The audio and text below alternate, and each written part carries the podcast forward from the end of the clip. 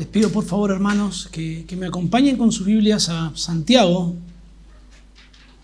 capítulo 4. Vamos a leer del versículo 1 al versículo 6 y en este pasaje vemos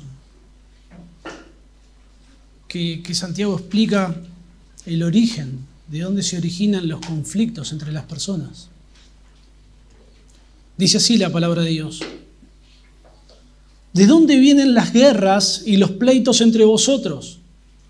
¿No es de vuestras pasiones las cuales combaten en vuestros miembros? Codiciáis y no tenéis, matáis y ardéis de envidia y no podéis alcanzar, combatís y lucháis. Pero no tenéis lo que deseáis porque no pedís. Pedís y no recibís porque pedís mal para gastar en vuestros deleites. Oh almas adúlteras, ¿no sabéis que la amistad del mundo es enemistad contra Dios? Cualquiera, pues, que quiera ser amigo del mundo, se constituye enemigo de Dios. ¿O pensáis que la escritura dice en vano, el espíritu que Él ha hecho morar en nosotros nos anhela celosamente? Pero Él da mayor gracia.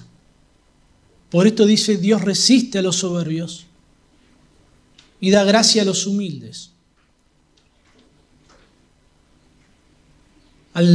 algunos comentaristas sobre, sobre este texto opinan y, tienen sus fundamentos de que, de que, lo que describe son, son netamente inconversos, que está describiendo lo que sucede solamente entre inconversos.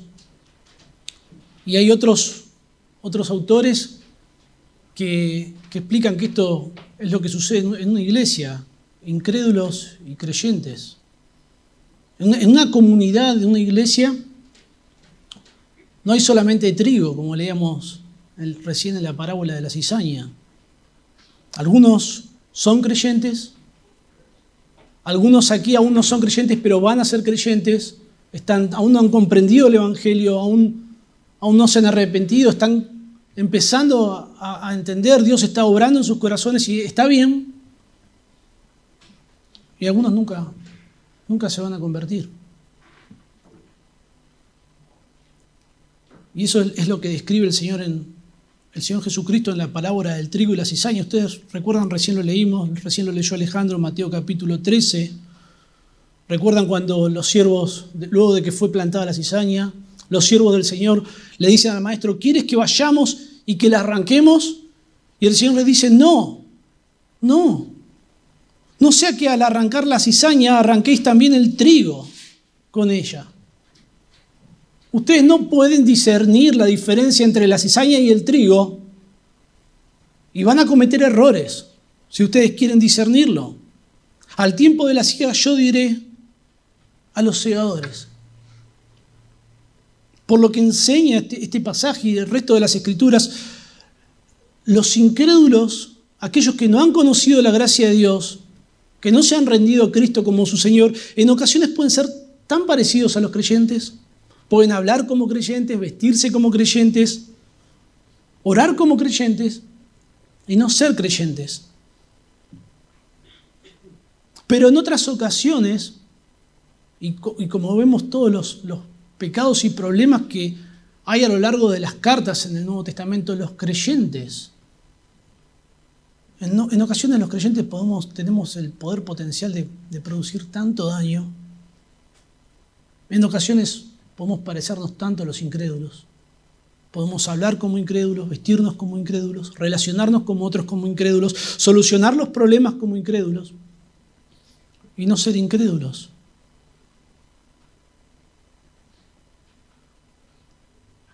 Y, es la esperanza lo que va a demostrar eso, es que con el tiempo en algún momento nos vamos a arrepentir y vamos a volver al Señor, vamos a volver a Dios como el Hijo pródigo. Y este es, este es el caso de los destinatarios a quienes se dirige Santiago. Ellos eran creyentes, pero se estaban comportando como incrédulos. Aquellas personas a las que se dirige Santiago a lo largo de la carta no eran personas que estaban en una ciudad que, oyeron el Evangelio, que hicieron una profesión de fe y siguieron con sus vidas como si nada. No, ese, no, es el contexto. En el capítulo 1, el versículo 2, describe sus destinatarios como las doce tribus que están en la dispersión. Eran iglesias que estaban conformadas mayoritariamente por judíos que estaban, dispersos, eh, fuera de Palestina. Ya, en los tiempos de Jesús había, judíos por todo el mundo, conocido en aquel entonces, pero aquí lo que se describe son creyentes que estaban sufriendo, que fueron dispersos por convertirse al Señor Jesucristo, por creer en el Señor, y a causa de la persecución en Jerusalén ellos debieron huir por su fe. No eran solamente simples profesantes que se convirtieron al Señor, sino que, ellos tuvieron que huir por convertirse al Señor. Aunque, esto no garantiza que sean creyentes, pero sí es una, una señal de la calidad de la profesión de ellos. Santiago en el trato que tiene para con ellos, en ocasiones es, tan amoroso, es tan dulce, que, que, uno dice, yo quisiera ser como Santiago. Pero también es, es, lo suficientemente duro, lo suficientemente directo para, para marcar el error. En 17 ocasiones él llama a sus destinatarios como sus hermanos, hermanos míos, amados hermanos mis hermanos. En todos los capítulos Él les recuerda, ustedes son mis hermanos, pero hace algo que, es muy curioso. Inmediatamente luego de decir que son sus hermanos, hay un imperativo, hay una orden. E, es como que, como que, Santiago pone lidocaína antes de, producir la herida. Como que quiere suavizar lo que va a decir, pero después lo que dice suele ser duro. Es un claro ejemplo, Santiago, de cómo hablar la verdad en amor. Pero aunque Santiago se dirige a sus destinatarios durante toda la carta como sus hermanos, durante toda la carta vemos que hay una tensión constante entre lo que, un creyente debe hacer, cómo un creyente debe conducirse, y hay una tensión en cómo debe ser un creyente.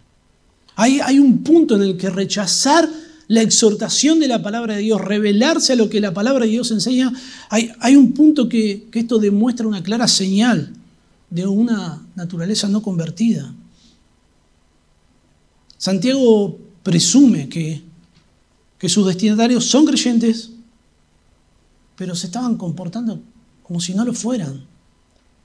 Y aunque es, es, muy predecible toda la forma en la que Santiago escribe, donde los llama hermanos e inmediatamente les da un imperativo, hay un punto en, medio de la carta donde Santiago cambia su estructura, ya no habla de manera plural, como sus hermanos, sino que hace,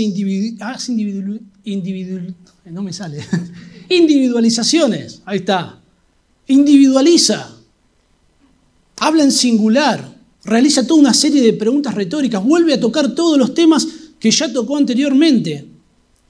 Ahí comienza en el versículo 13 del capítulo 3 diciendo, ¿quién es sabio y entendido entre vosotros? Ya, ya no habla de manera plural y es en ese contexto donde él presenta que hay dos formas en las que nos podemos conducir. O con la sabiduría de este mundo, con los sistemas de valores de este mundo, con la filosofía de este mundo, y esa sabiduría llamada terrenal, animal, diabólica, o con la sabiduría de lo alto que es pura, pacífica, amable, benigna, llena de misericordia y de buenos frutos. Santiago no, se concentra en el contenido, sino que se concentra en lo que produce. Y los, los destinatarios de Santiago claramente se estaban conduciendo bajo la sabiduría de este mundo. Por eso es que en el versículo 4 dice, oh almas adúlteras, ¿no sabéis que la amistad del mundo es enemistad contra Dios?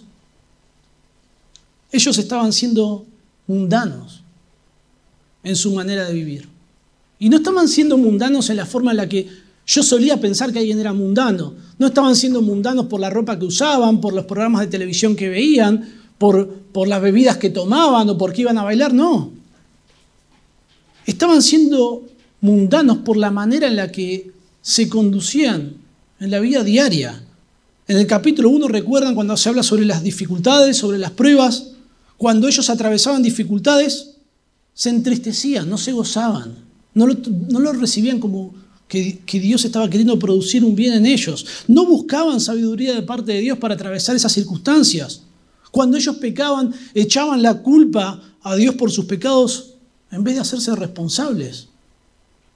Cuando eran corregidos por las palabras se enojaban, se exaltaban. Cuando venía alguien con mucho dinero, ah, ese tiene que ser mi amigo.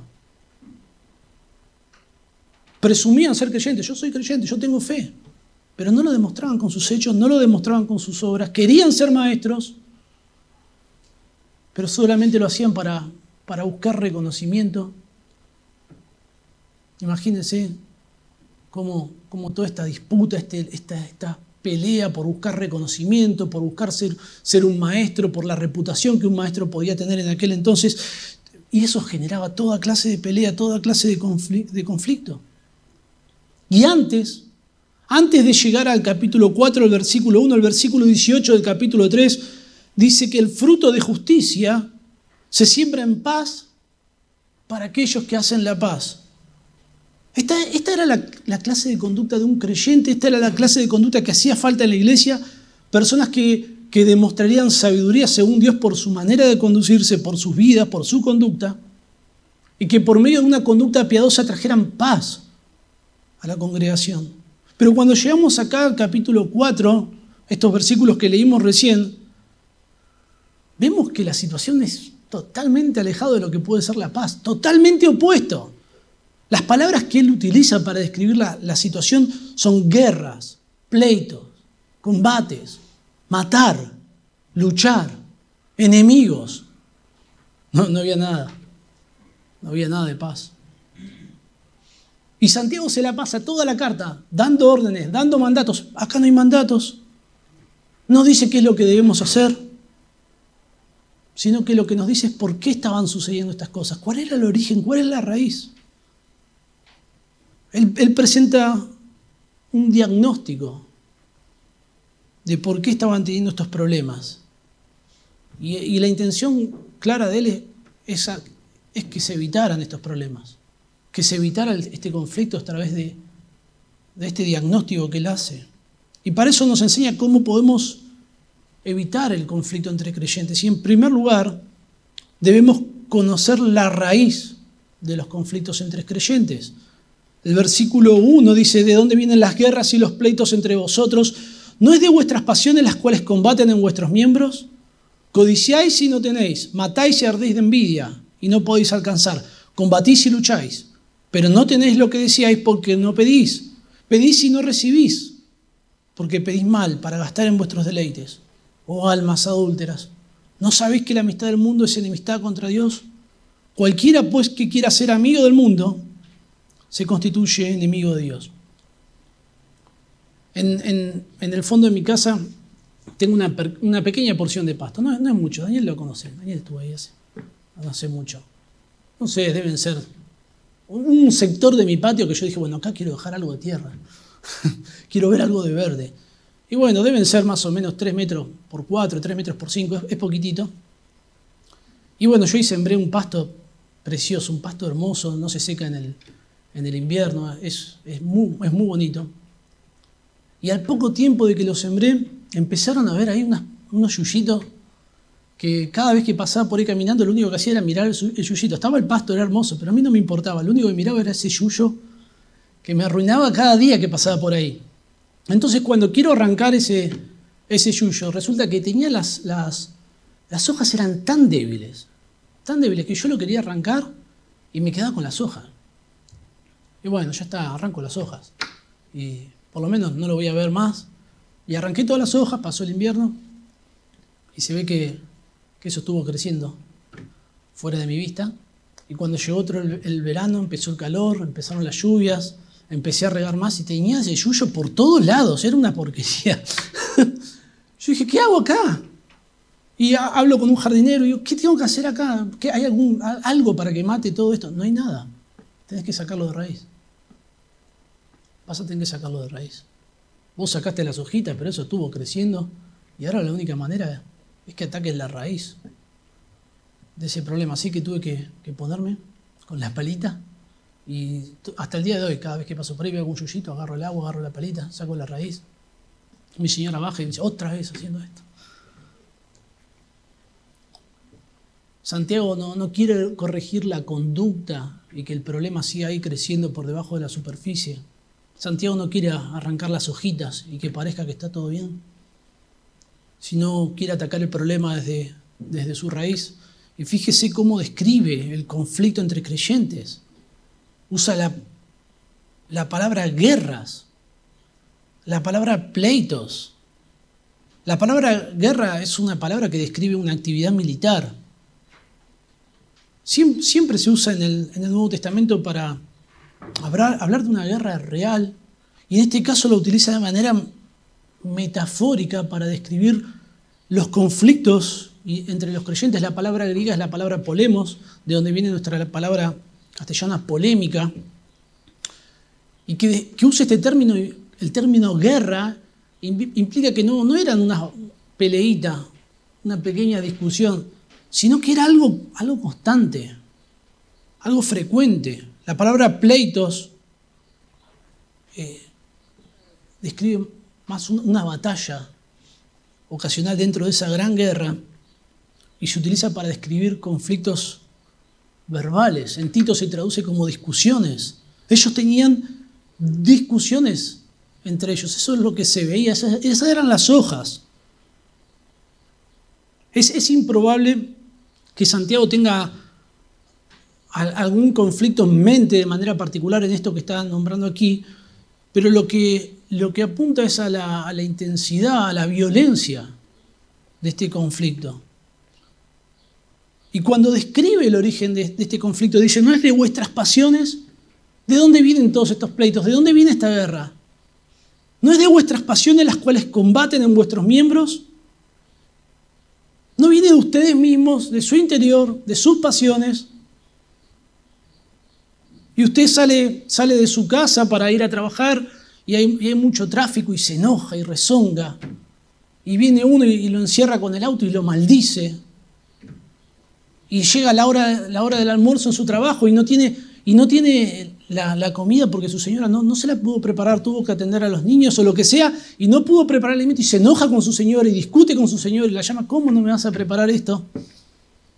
Y usted llega a pensar que la culpa es de otros, que la culpa es del tráfico, que la culpa es de este hombre que me encerró, por, mira cómo me haces poner, mira lo que me hiciste, mira cómo me pongo ahora. Piensa que la culpa es, de los políticos, pero no, el problema está en usted, en su corazón. Santiago acá ya, no, está dando órdenes como hace más, más, más atrás, ¿no? diciendo, bueno, no se enoje por el tráfico, no se enoje con su esposa, sino que nos hace pensar y razonar de dónde está, dónde está ese origen. Y nos lo pregunta a nosotros. ¿Por qué, ¿Por qué pensás que reaccionás de esa manera? ¿Por qué pensás que discutís así? Claramente no, es por culpa de los demás, sino que el problema está en nosotros, está en, nuestro corazón.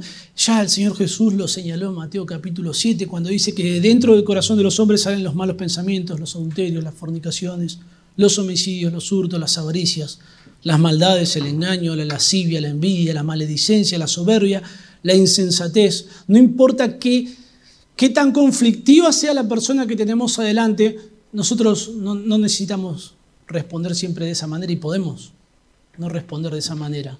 Y cuando lo hacemos, esos momentos donde estamos como iluminados y lo hacemos, es como que el conflicto se apaga, se difumina. Es de vuestras pasiones. La palabra pasiones es la palabra griega edonón, de donde viene nuestra palabra castellana hedonismo. En el Nuevo Testamento siempre tiene, tiene un sentido negativo y se traduce como placeres o deleites. En Tito capítulo 3, versículo 3, esta palabra está unida a la palabra concupiscencia y tiene la idea de satisfacer deseos pecaminosos.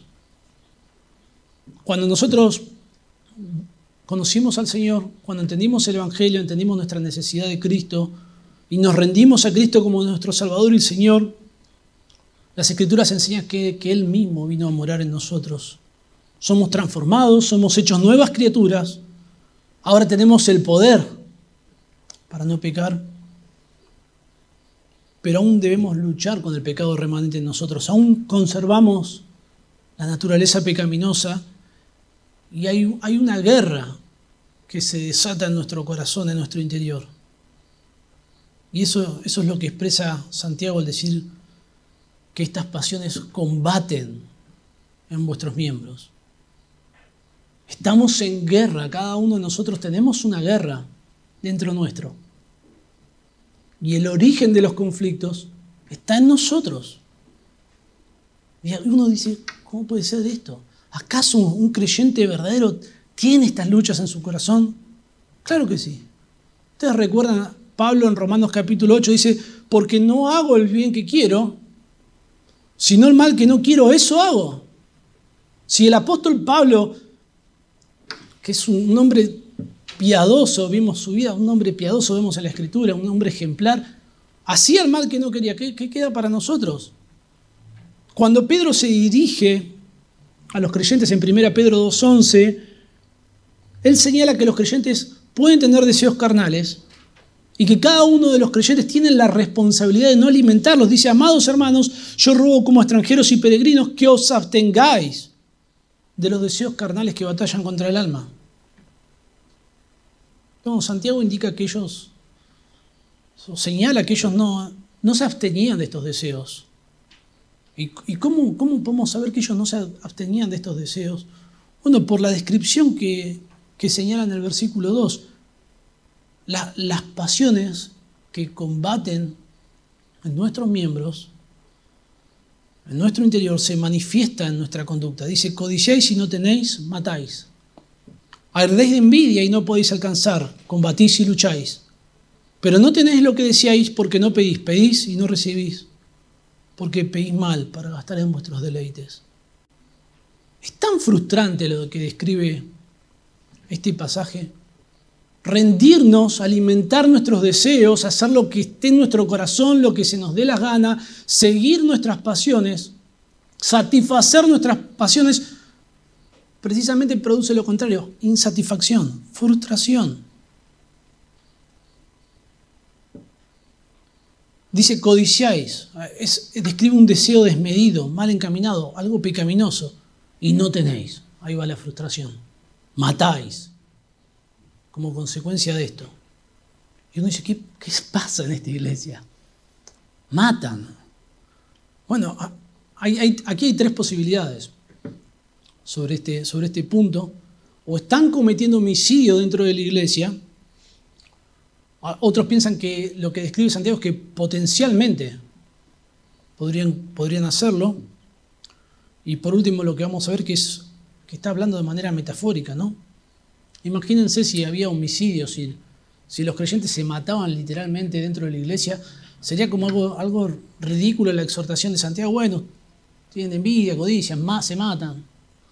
Es como que era más grave el asunto como para no dedicarle más, más extensión. Sin, sin lugar a dudas, su exhortación sería mucho más amplia en cuanto a este tema.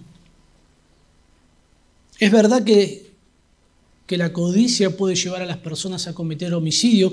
Ustedes recuerdan los fariseos y los sacerdotes en los tiempos de Jesús, cuando veían que, que todo el mundo se iba tras Jesús, ellos se ponían locos, porque, precisamente porque ellos querían ser ellos quienes lo seguían las multitudes. Allí en Juan 12, 19 dice, los fariseos dijeron entre sí, ya veis que no conseguís nada, mirad, el mundo se va tras él. Y a raíz de esto, en Mateo 26.3 dice que los principales sacerdotes, los escribas y los ancianos del pueblo se reunieron y tuvieron consejo para prender con engaño a Jesús y matarle. La codicia les llevó a eso. Ahora, el problema es que el tiempo de este verbo está en presente, no describe algo que, que sucedería de manera potencial, sino que describe algo que ya estaba sucediendo. Ellos ya mataban metafóricamente. Es claro que, interpretar una palabra eh, de su manera habitual, como se usa habitualmente, es, es un procedimiento exegético válido, adecuado, es la forma correcta, pero en ocasiones el contexto nos permite que ese significado habitual no sea, no sea posible. Santiago ya está hablando, ya viene hablando Santiago de manera metafórica cuando habla de que hay, de que hay guerras, de que hay pleitos. En el capítulo 5, el versículo 6 dice, habéis condenado y dado muerte al justo y él no hace resistencia. ¿Cómo es esto? Claro, en el contexto estaba hablando de, hombres ricos que empleaban a hombres pobres y no les pagaban el salario. Imagínense a alguien que no le pagaba el salario en aquel momento, no, había planes, no había nada para hacer, no tenía dónde, dónde ir a, mendigar, se morían de hambre, era condenarlo a muerte al no pagarle eh, su salario. Parte de la, tradición judía en aquel entonces clasificaba como homicidio el hecho de no ocuparse de los pobres o de oprimirlos, era, era un homicidio. Y, no, tener, no tener lo que ellos deseaban los llevaba a maltratar a otros de manera violenta, por eso escoge esta, esta metáfora. Ardéis de envidia, celos. Probablemente celos de aquellos que, que, que sí eran maestros, que sí eran sabios en, en la congregación, que sí habían sido puestos por Dios para enseñar. Y no podéis alcanzar la frustración. Combatís y lucháis. Es la forma verbal de, cómo comienza, hablando de guerras y pleitos entre vosotros. Luego les dice, no tenéis porque no pedís. Esto, esto nos, da, nos da a entender de que había cosas que si ellos la pedían de Dios, Dios las prometía o Dios se las concedería. Pero ellos no, no lo hacían. Probablemente todas estas peleas, como mencionamos anteriormente, tienen que ver en el contexto del capítulo 3, que muchos querían ser maestros, que muchos querían ser sabios o se presentaban con la pretensión de ser sabios, pero la sabiduría que ellos pretendían tener no era la sabiduría que según Dios, sino que era la sabiduría de este mundo y eso producía toda clase de, de conflictos, toda clase de peleas. Y, ellos no, no tenían, porque no pedían. Dios, Dios promete ahí en Santiago capítulo 1, versículo 5, que en medio de las aflicciones, si alguno tiene falta de sabiduría, pídasela a Dios. Y Dios la va a dar. Pero ellos no reconocían su necesidad de sabiduría de parte de Dios, no, no lo pedían. Luego el versículo 3 dice, pedís pero no recibís porque pedís mal para gastar en vuestros deleites. Y uno dice, ¿cómo, es esto? ¿Piden o no, no piden? Bueno, es claro, ellos no pedían la sabiduría que Dios ofrece probablemente, pero sí le pedían a Dios cosas que Dios no, no promete. Dice, pedís mal, malvadamente es la idea, con propósitos malos, con malas intenciones estaban llevando delante de Dios peticiones que no tenían que ver con glorificar a Dios, sino con, satisfacer sus propios deseos, sus propias pasiones. Alimentaban sus propias pasiones hasta tener el descaro de pedirle a Dios. Pero en vez de, encontrar satisfacción, encontraban frustración. Parece que, cuando nos rebelamos y queremos hacer lo que nos dé la gana, lo que menos encontramos es dicha, felicidad, gozo, paz. Proverbios 13:15 dice que, que el camino de los transgresores es duro. Jeremías 2:19 dice, tu maldad te castigará y tus rebeldías te condenarán. Hace, hace, hace, hace algún tiempo, no de esta congregación, una persona que yo conozco, que quiero mucho, dijo, quiero seguir mis pasiones, quiero hacer lo que se me dé la gana, quiero alimentarme de lo que, de lo que yo se me dé la gana, de lo que yo quiera. Y empezó a tomar un montón de decisiones para satisfacer sus pasiones, entre ellas romper su matrimonio. Hace, poquito, hace poquito, después de un tiempo, supe de esta persona que, que ya no, tiene dicha. Ya no tiene dicha. Está consiguiendo logros académicos, logros laborales, pero ya nada le importa, ya nada tiene satisfacción. Ya son todos los días grises lejos de Dios.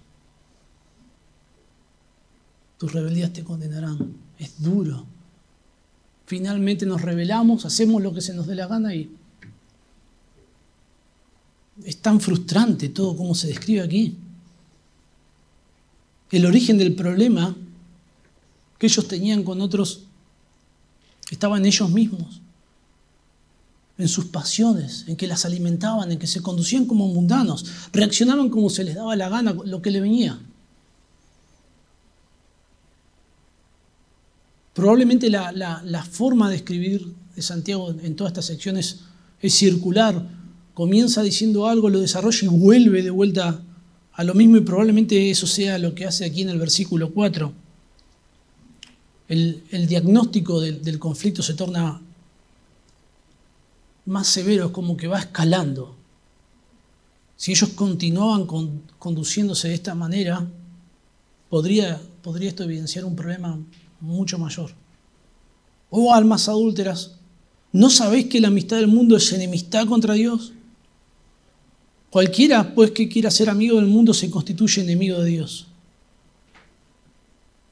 Santiago ya, aquí no, no, individualiza a nadie, no generaliza. Santiago no les dice, ustedes son, ustedes son amigos del mundo, ustedes son enemigos de Dios. Él, él no lo hace. Él entiende que él no puede hacerlo, que él no puede discernir entre el trigo y la cizaña, sino que él dice, cualquiera, cualquiera que haga esto. Esto, esto hermano, a mí me, da esperanza de que sus destinatarios se podrían arrepentirse, pero otros también podrían seguir con esa conducta como consecuencia de no ser convertidos. Y es, es, muy fuerte lo que él les dice. Alejandro predicó hace, hace poquito sobre este tema, almas adúlteras. Ustedes están prostituyendo. Y esto, de Santiago nos recuerda cómo exhortaban, cómo hablaban los profetas del Antiguo eh, Testamento para llamar al Israel infiel a que se arrepiente y vuelve a él. El, adulterio es el pecado de violar el pacto matrimonial. Y en este caso se usa de manera metafórica para, describir la, infidelidad espiritual y cómo ellos estaban violando el pacto con Dios. ¿No saben que la amistad del mundo es enemistad contra Dios? Ustedes dicen que son hijos de Dios, dicen que tienen fe, pero se conducen alimentando sus propias pasiones, siguiendo la sabiduría de este mundo. ¿No será que ustedes son amigos del mundo? Y nosotros usamos el, término amigo a veces con, mucha liviandad, ¿no? Como que son todos amigos. Todos, no, tengo un amigo acá que me arregló el auto, tengo un amigo que esto, tengo un amigo que lo otro. Pero en ese contexto, ser amigo era algo, realmente era, implicaba compartir intimidad, implicaba tener mucha intimidad. Y esto, hermano, no, tiene que ver, usted puede estar en una iglesia, usted puede tener una linda familia y, aún así ser amigo del mundo, aunque parezca muy espiritual, porque lo que, lo que pasaba aquí en esta congregación que se estaba conduciendo de manera mundana era que, que enfrentaban la vida cristiana no bajo los principios de la Biblia, sino bajo las filosofías, bajo las formas de este mundo, bajo lo que cualquiera puede hacer tratar con preferencia a los que tienen dinero, enojarme cuando las cosas salen mal o, enojarme cuando vienen pruebas a mi vida, anhelar tener reputación dentro de una congregación, presumir a otros, no, yo, yo esto lo sé, porque yo estudié, déjame que yo, vení que te explico.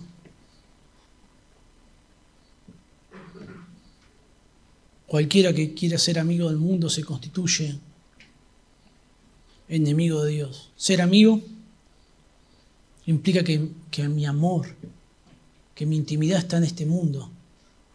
No, no solo en las cosas, sino en las filosofías, en el sistema de valores, en la forma de vivir. Y si, si esta es la situación de, de alguno, si alguno es un amigo del mundo, está, está en graves problemas. Primera Juan 2.15 dice, no améis al mundo, ni las cosas que están en el mundo. Si alguno ama al mundo, el amor del Padre no está en él. Es una, es una forma de, de describir un estado de condenación eterna. Alguien que no conoce al Señor. Ser enemigo de Dios. Así es como el apóstol Pablo describe nuestra condición antes de venir a Cristo, cuando dice que siendo enemigos fuimos reconciliados con Dios por la muerte de su Hijo. Si somos enemigos de Dios, si usted está en esta condición, si usted es un enemigo de Dios, usted tiene esperanza en el Señor Jesucristo. Pero seguir con esa, con situación sí tiene, tiene implicaciones serias. El comentarista Douglas Moody dice lo siguiente, no tenemos evidencias de que los lectores de Santiago estuvieran negando a Dios abiertamente y tomando la decisión consciente de seguir al mundo, pero estaban viviendo siguiendo los patrones del mundo, practicando la discriminación, hablando mal de los demás, teniendo envidia y rivalidades en el corazón y siguiendo sus propias pasiones destructivas. Santiago quiere que se den cuenta de que han comprometido su fe y eso Dios no lo tolera. Cuando, cuando uno lee todos estos conflictos que estaban teniendo las iglesias a las que se dirige Santiago, no, no parece una iglesia, parece un club donde hay una comisión directiva y hay una lucha de poder y todos quieren ahí ser el dirigente, ser el mandamás y están peleando a ver quién, quién tiene más poder. Todo empieza como con lindas intenciones, ¿vio? No sé cómo, cómo será acá en Lobo, pero allá en mi barrio las sociedades de fomento fueron un desastre, ¿no? Todo empezó como lindo, vamos a hacer algo por la comunidad. Después se terminan matando a ver quién es el presidente, el secretario, el vicepresidente, etcétera, etcétera, etcétera. Todo para tener un carguito y figurar ahí en una placa después ya se van todos los socios y la terminan vendiendo. Y así es como se destruye una iglesia. Si, no identificamos que el problema está en la, en la, raíz, en nuestro corazón, no hay manera, no hay manera que lo corrijamos.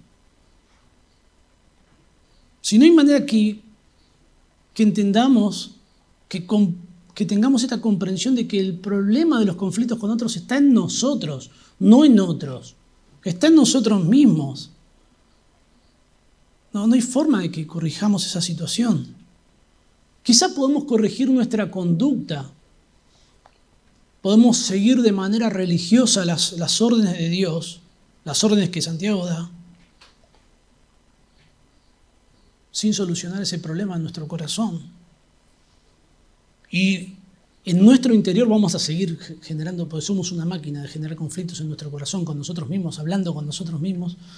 Vamos a seguir en nuestro corazón peleando, aunque no se note, aunque nadie lo vea. Y, en mi experiencia eso no dura mucho. No dura mucho.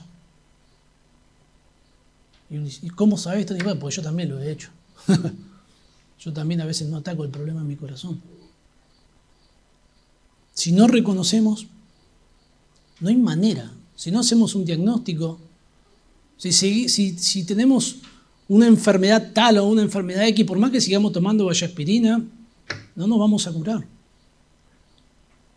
Entonces, para evitar el conflicto entre los creyentes, lo primero que debemos hacer es, es conocer la raíz, debemos conocer que el problema está en nosotros, debemos comprender nuestra nuestra incapacidad, nuestra responsabilidad. Pero en segundo lugar debemos conocer la solución al problema de los conflictos. El versículo 5 dice, o pensáis que la escritura dice en vano, el espíritu que él ha hecho morar en nosotros nos anhela celosamente, pero él da mayor gracia. Por esto dice Dios resiste a los soberbios y da gracia a los humildes.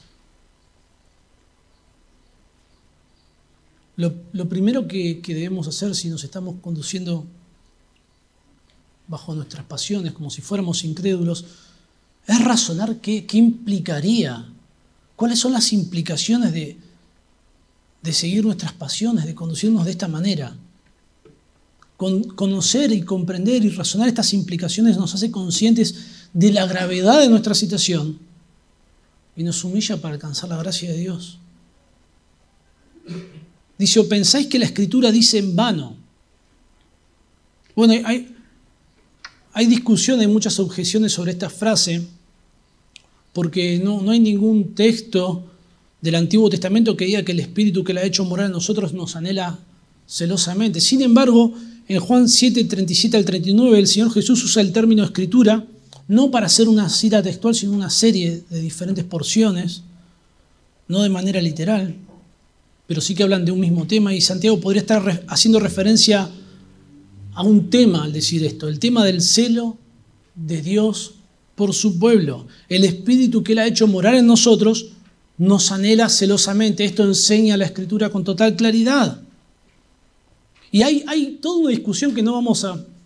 Es interesantísima para leer, pero no nos va a alcanzar el, tiempo. Hay toda una discusión sobre si habla sobre, sobre el Espíritu Santo o sobre el alma que, Dios da al hombre cuando, cuando lo crea. ¿A qué se está refiriendo? No, creo que es mejor invertir nuestro tiempo concentrándonos en que, en que sea como sea, estas palabras lo que nos recuerdan es que Dios tiene derecho a reclamar nuestra fidelidad a Él. Sea que Dios nos dio el alma, sea que Dios nos dio el Espíritu Santo, Dios tiene el derecho a reclamar que nosotros le seamos fieles a Él. El contexto es clave porque dice el versículo 4, o almas adúlteras.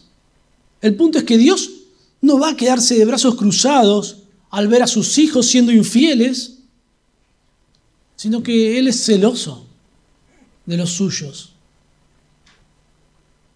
Santiago quiere que, nos demos cuenta de que, de que, es una locura. Nosotros tenemos el Espíritu de Dios morando en, nosotros. ¿Y cómo lo, cómo lo, vamos a llevar al mundo? ¿Cómo nos vamos a conducir bajo esa dirección del mundo por medio... No hay manera. Y pensamos que Dios se va, no va a hacer nada al respecto, si somos suyos. En Deuteronomio 4:23 dice, guardaos, no os olvidéis del pacto de Jehová vuestro Dios, que Él estableció con vosotros, y no os hagáis escultura o imagen de ninguna cosa que Jehová tu Dios te ha prohibido, porque Jehová tu Dios es fuego consumidor, Dios celoso el pastor John MacArthur dice que Dios no permitirá que otro tenga el honor que se le debe únicamente a Él. Entonces, sufrimos en este mundo. Y, no necesariamente porque seamos creyentes, porque padecemos como creyentes, no solamente por consecuencia de que vivimos en un mundo miserable, en un mundo caído, sino que sufrimos porque Dios es celoso por los suyos y no nos deja sin disciplina, sino que nos corrige para que volvamos a Él. Porque el Señor al que ama disciplina, como el Padre al Hijo a quien quiere. Y cuando nos damos cuenta de, la locura de nuestra situación, cuando nos revelamos y nos damos cuenta y, caemos en nuestra condición, en la realidad, en, lo estúpido de todo lo que hemos hecho, al conducirnos de esta manera nos sentimos culpables, torpes, incapaces. Y está bien, porque todo esto nos tiene que, humillar para recibir de la gracia de Dios. Versículo 6 dice, pero Él da mayor gracia. Dios da mayor gracia. Por eso dice Dios resiste a los soberbios y da gracia a los humildes. La solución a las pasiones que combaten dentro nuestro no está solamente en nosotros mismos. No podemos. Necesitamos de Dios, de su gracia, de su misericordia, de su perdón. Pero esa gracia no, no, no está disponible para todos. Dios resiste a los soberbios. Alguien soberbio es alguien que se considera por encima de los demás. Cuando se usa en el Nuevo Testamento, nunca se usa para describir a un creyente. En, la versión griega del Antiguo Testamento, la mayoría de las veces que aparecen estas palabras describe la condenación, el juicio de Dios al mundo no convertido. Y dice que Dios resiste a los soberbios. Resistir es un término militar. Dios está en guerra con los orgullosos. Y, no es la idea de, aquel orgullo ocasional en el que todos caemos, sino alguien que está en una, en una condición de orgullo, que no, no reconoce su necesidad de Dios, no reconoce que necesite la gracia de Dios, la misericordia de Dios, el perdón de Dios, le echa la culpa a otros, a quien sea, Un comentarista, Peter Davis, dice, si, si permanecemos siendo orgullosos y continuamos buscando el mundo, suscitando así los celos de Dios, la resistencia de Dios sin duda se hará manifiesta. Pero no todo está perdido.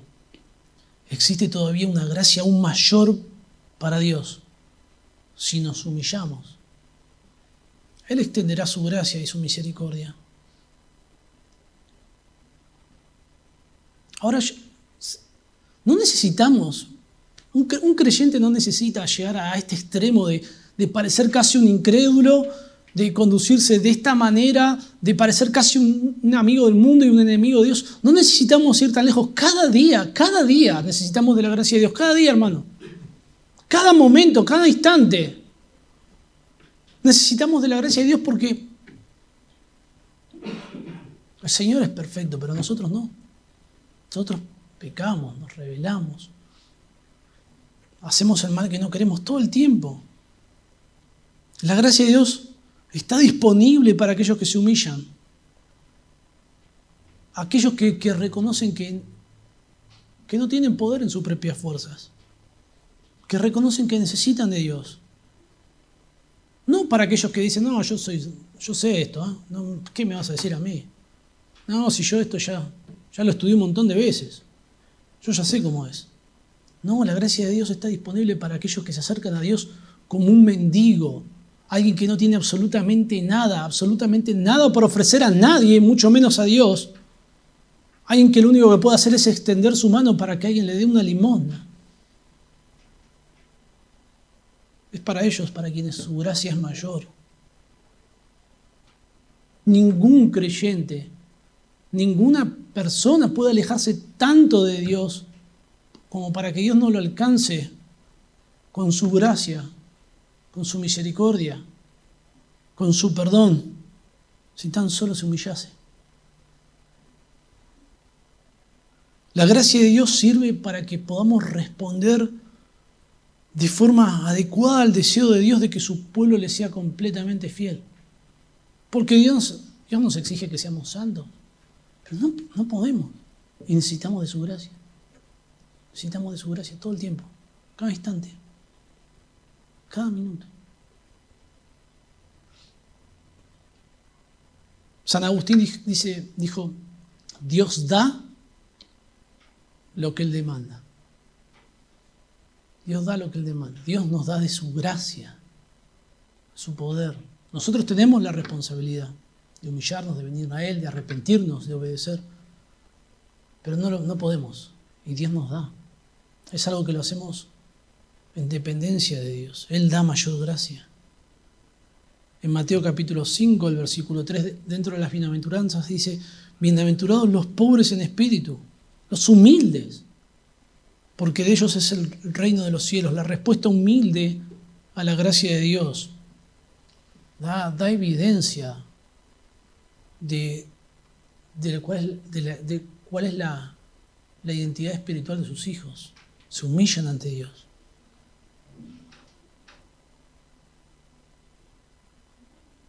No, no basta solamente con, con reconocer que el problema está en nosotros. Pero es tan difícil. Somos tan tercos en reconocer nuestra pecaminosidad.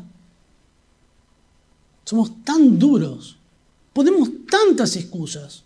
Toda clase de excusas por las cuales no conducimos como nos conducimos y no nos acercamos a Dios o no obedecemos a Dios. Toda clase de excusas, excusas, Y necesitamos reconocer que dónde está el problema. Que el problema está en nuestro corazón.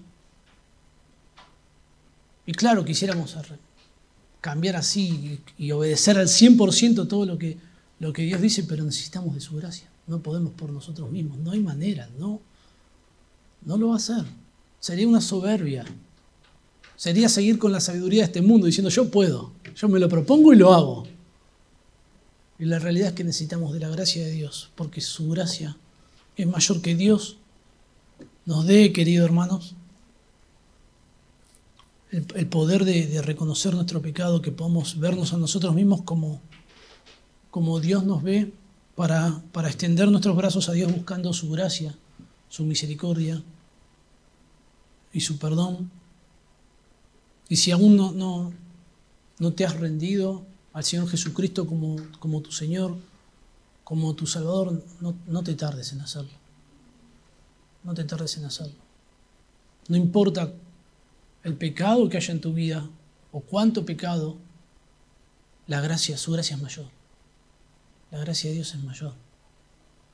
Él va a recibirte si vos vas a Él humillado, arrepentido. Oremos. Señor y Padre nuestro, te damos gracias por tu persona, por tu carácter, porque extiendes tu gracia hacia nosotros aunque no la merecemos. Señor, porque venimos a ti, Señor, arrepentidos y cada vez que vamos tú, tú nos recibes, tú nos perdonas. Tú eres, Señor, constante, eres fiel para con nosotros. Señor, y queremos serte fieles. Y no podemos por nosotros mismos, Señor, necesitamos de ti de tu fortaleza. Señor, pedirte por mis hermanos. Señor, tú conoces la situación de, de cada uno de nosotros. Tú conoces, Señor, lo que nadie ve. Tú conoces nuestro corazón. Muéstranos, Señor, la realidad de nuestro corazón. Que no nos engañemos, Padre. Señor, no nos dejes envanecernos, no nos dejes en paz, Señor, hasta que no nos arrepintamos. Señor, si, si alguien aquí es tu hijo y está alejado de ti, Padre, que tú lo traigas nuevamente con, con tu gracia, con tu misericordia, con, con tu amor, Señor, a la, a la comunión, Padre. Te lo rogamos en el nombre del Señor Jesucristo. Amén.